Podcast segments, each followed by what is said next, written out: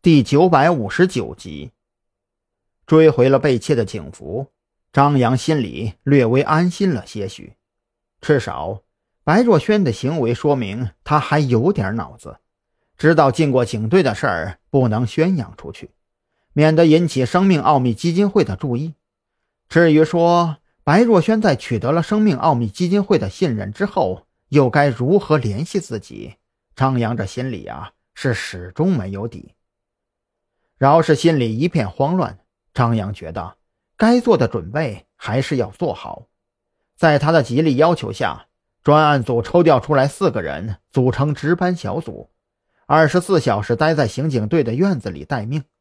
一旦白若萱联络张扬，这四个人就由张扬直接指挥，协同刑警和特警对白若萱展开救援。白若萱并不知道张扬这边已经做好了收网的准备。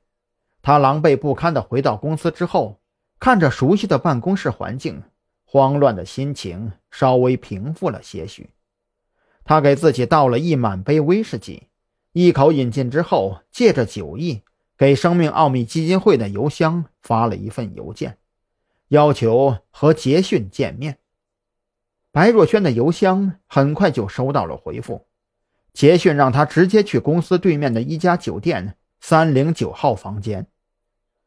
再次见到杰逊，白若萱心里其实有些忐忑不安。她不知道自己能否抵得住孟婆汤的诱惑，更不知道杰逊到底知不知道自己心里那点小算盘。你瞧，我的朋友，我说过你会想明白的。杰逊很开心的走到白若萱跟前。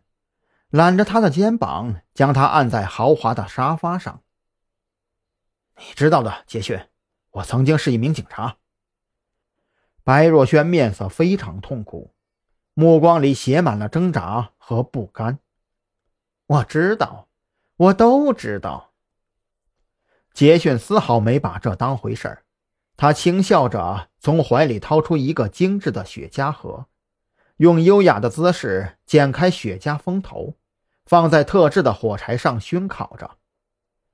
你知道吗？在这片土地上有很多个像你们白家一样的家族，而这些家族的背后同样有着这样或者那样的祖训和苦衷。可是，在利益面前，他们几乎全都选择了屈服，而且。他们很乐意屈服，你懂我的意思吗？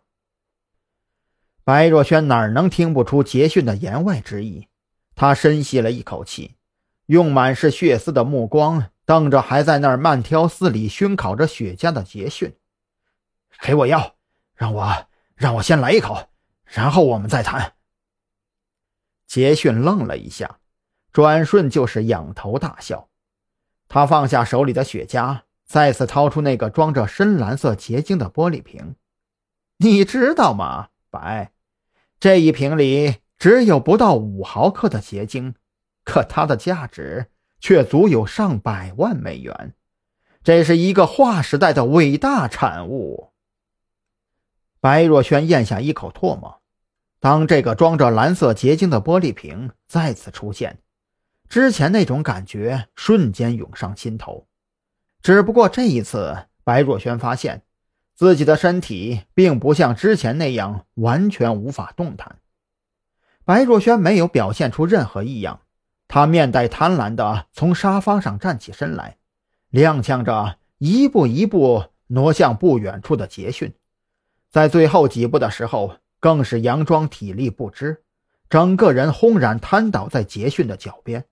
双手胡乱挥舞着，嘴里喃喃自语：“给我，快快快给我一口，一口就好，求你了，求你了。”杰逊似乎很享受这样的快感，他狞笑着蹲下身子，就像是逗狗一样，用手轻抚着白若萱的头发，动作缓慢的用修长的右手小拇指指甲抵住瓶口。